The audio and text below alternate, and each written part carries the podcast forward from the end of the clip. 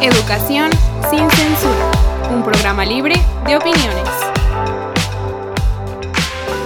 Muy buenos días, tardes, noches, espero que estén pasando bastante bien.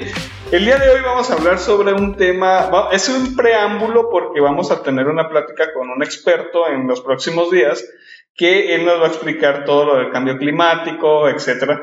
Pero es un preámbulo, solamente vamos a dar como que noticias a nivel este, generales, por así decirlo. Al grano, al grano, al grano. Ah, Ya, Ok. dígalo. eh, vamos a hablar sobre, primero que nada, el mito del pez Remo. remo. Bueno, a ver, este mito dice que cada vez que sale un pez remo a la superficie, es señal de catástrofe.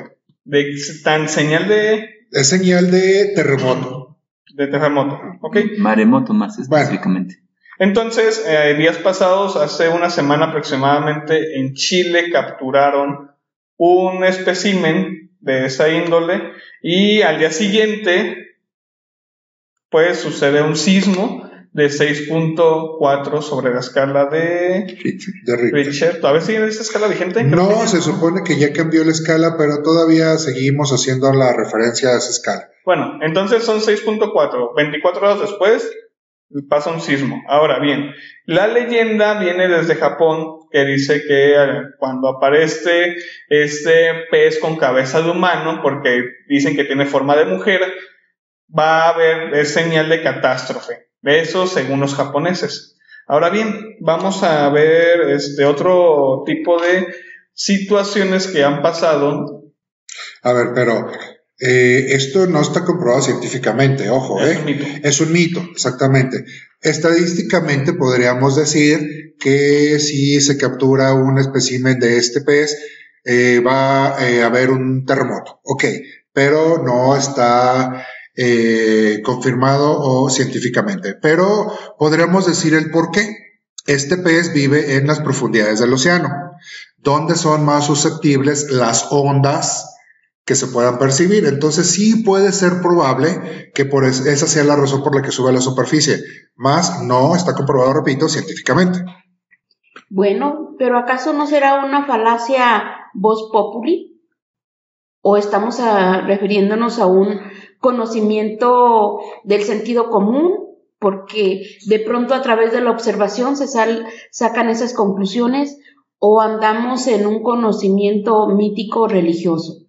Pues de hecho, hace escasos, antes de entrar a grabación, platicábamos esta parte de que si somos observadores, vemos que los animales cuando va a caer un, es una tormenta, perdón, cuando va a caer una tormenta, tienden a tener comportamientos, así como las hormigas que andan este, muy eh, Alteradas. Con mucha alteradas, actividad, con mucha actividad, los- Buscando dónde refugiarse. los cuando- pájaros también, etcétera, y todo eso últimamente eh, lo es- hemos estado observando, bueno, los que somos observadores, lo hemos estado observando por las lluvias tan intensas que se han vivido en, que se ha vivido en la zona metropolitana de Guadalajara, hablando precisamente de este, de esta, de Jalisco.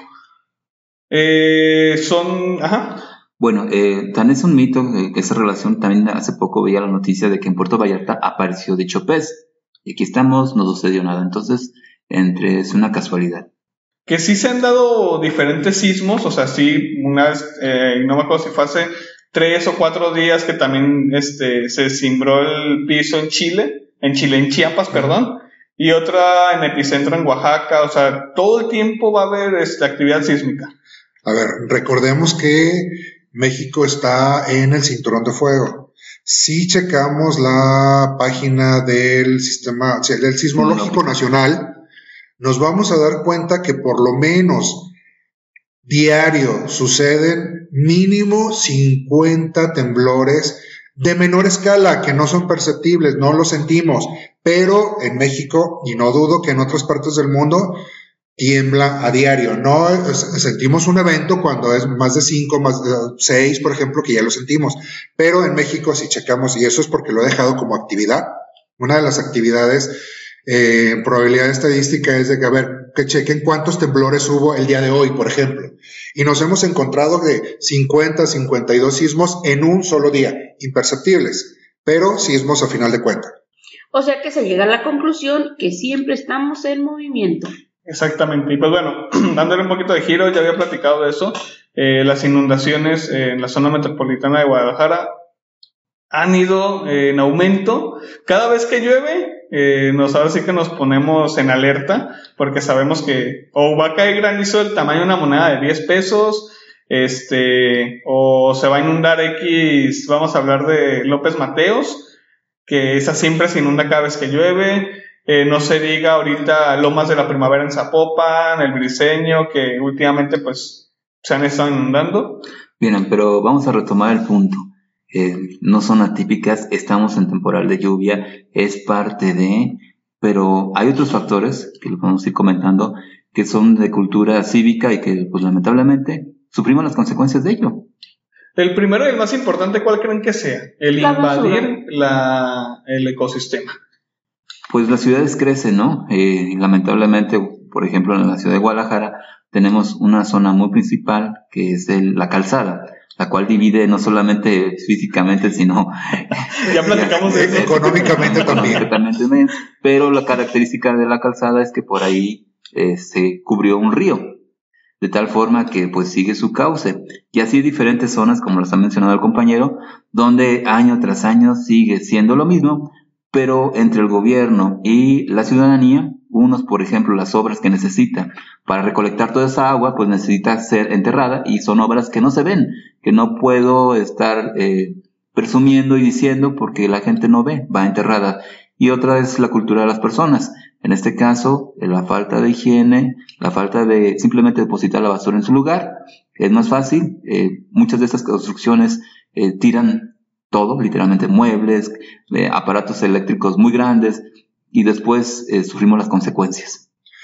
Mm, lejos de que las obras subterráneas no se vean, eh, yo me he dado cuenta que, por ejemplo, empiezan a escarbar una calle y todo el mundo se queja porque no puede pasar, porque el tráfico. Entonces, a veces nosotros mismos estamos generando que no se realicen las obras que se necesitan, porque nos quejamos de que están invadiendo mi vía de traslado, por ejemplo.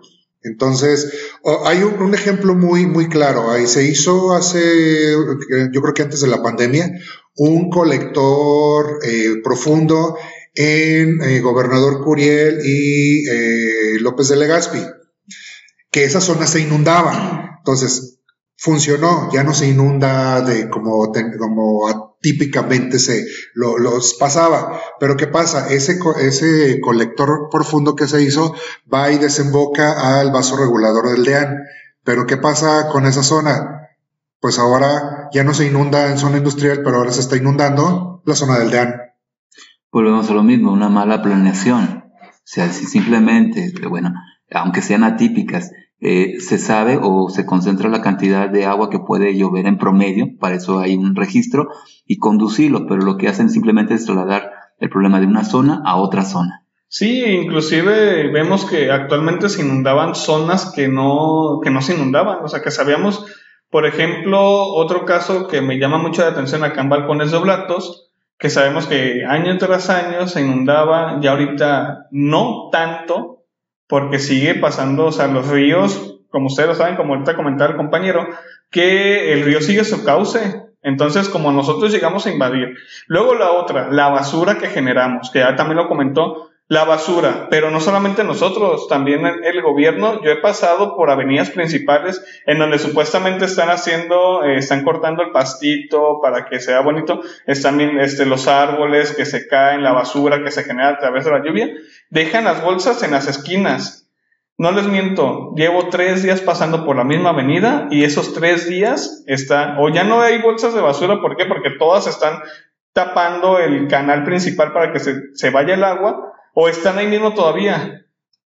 Yo voy a criticar mucho al municipio de Tlaquepaque, porque es muy evidente. No voy a decir, no vamos a decir que en Guadalajara, que en Zapopan y otros municipios no pase, pero en Tlaquepaque es muy evidente que la gente deja su basura en las esquinas. ¿Por qué? Porque la basura pasa y de ahí la recoge, o porque pasa solamente una vez a la semana, o porque pues pasa cuando yo estoy trabajando Pero pues eso, o sea, también la cultura de la gente y obviamente la cultura del municipio, pues están provocando que eso sea, dejo mi basura hoy en la esquina de mi casa para que por si pasa el, camión de la basura hoy o mañana. ¿Y qué tal si llueve en la noche? ¿Qué va a pasar con toda esa basura acumulada? También otro factor, si hay perros callejeros, no se regresa la persona a juntar la basura, ni tiene cuidado de estar checando si realmente el camión de la basura se la llevó. Entonces, aquí, ¿dónde queda la responsabilidad? Y tiene razón, o sea, el municipio de Tlaquepaque, este, vamos, tiene ese gran defecto entre otros más. Lamentablemente sigue siendo un problema que año tras año se repite, la problemática sigue estando ahí y bueno, no sé realmente ahí qué podríamos hacer o, qué necesita la población para entender o aceptar que necesita un cambio, pérdidas humanas, luego, lo de que últimamente se ha presentado, ¿no? Bueno, pues entonces, si hablamos de cultura, pues aquí nos vamos a llevar mucho tiempo porque inclusive eh, hay gente que yo me ha tocado pelearme con ellos de que van por la calle, de que tiran su basurita y dicen, a ver, yo me regresado y digo, tenga señor su basura y se enojan si los increpamos. Pero bueno, eh, ¿alguna otra opinión que tengan ya para concluir el tema? Mm, sí, yo sugiero que cada uno de nosotros también tomemos el sentido de responsabilidad, lo que, lo que nos corresponde respecto a ese factor que es la basura. Si yo me voy a estar quejando, perfecto, pero ¿qué estoy haciendo yo? Si yo no estoy haciendo nada, no es que haya lluvias este, con características apocalípticas y cosas semejantes. Cuestionarme si es consecuencia de actos que yo estoy realizando. Hablando de lluvias, yo creo que las lluvias no son atípicas. Estamos en temporal de lluvias se hacen atípicas precisamente porque nosotros mismos los estamos provocando. Estamos tapando las bocas de tormenta, estamos fraccionando donde es un, cauce natural de algún río, etcétera, etcétera. Entonces, no es que las lluvias sean atípicas, las estamos volviendo atípicas, que es diferente. Y bueno, pues ya no hay más opiniones. Esto es todo por el día de hoy. Nos escuchamos hasta la próxima.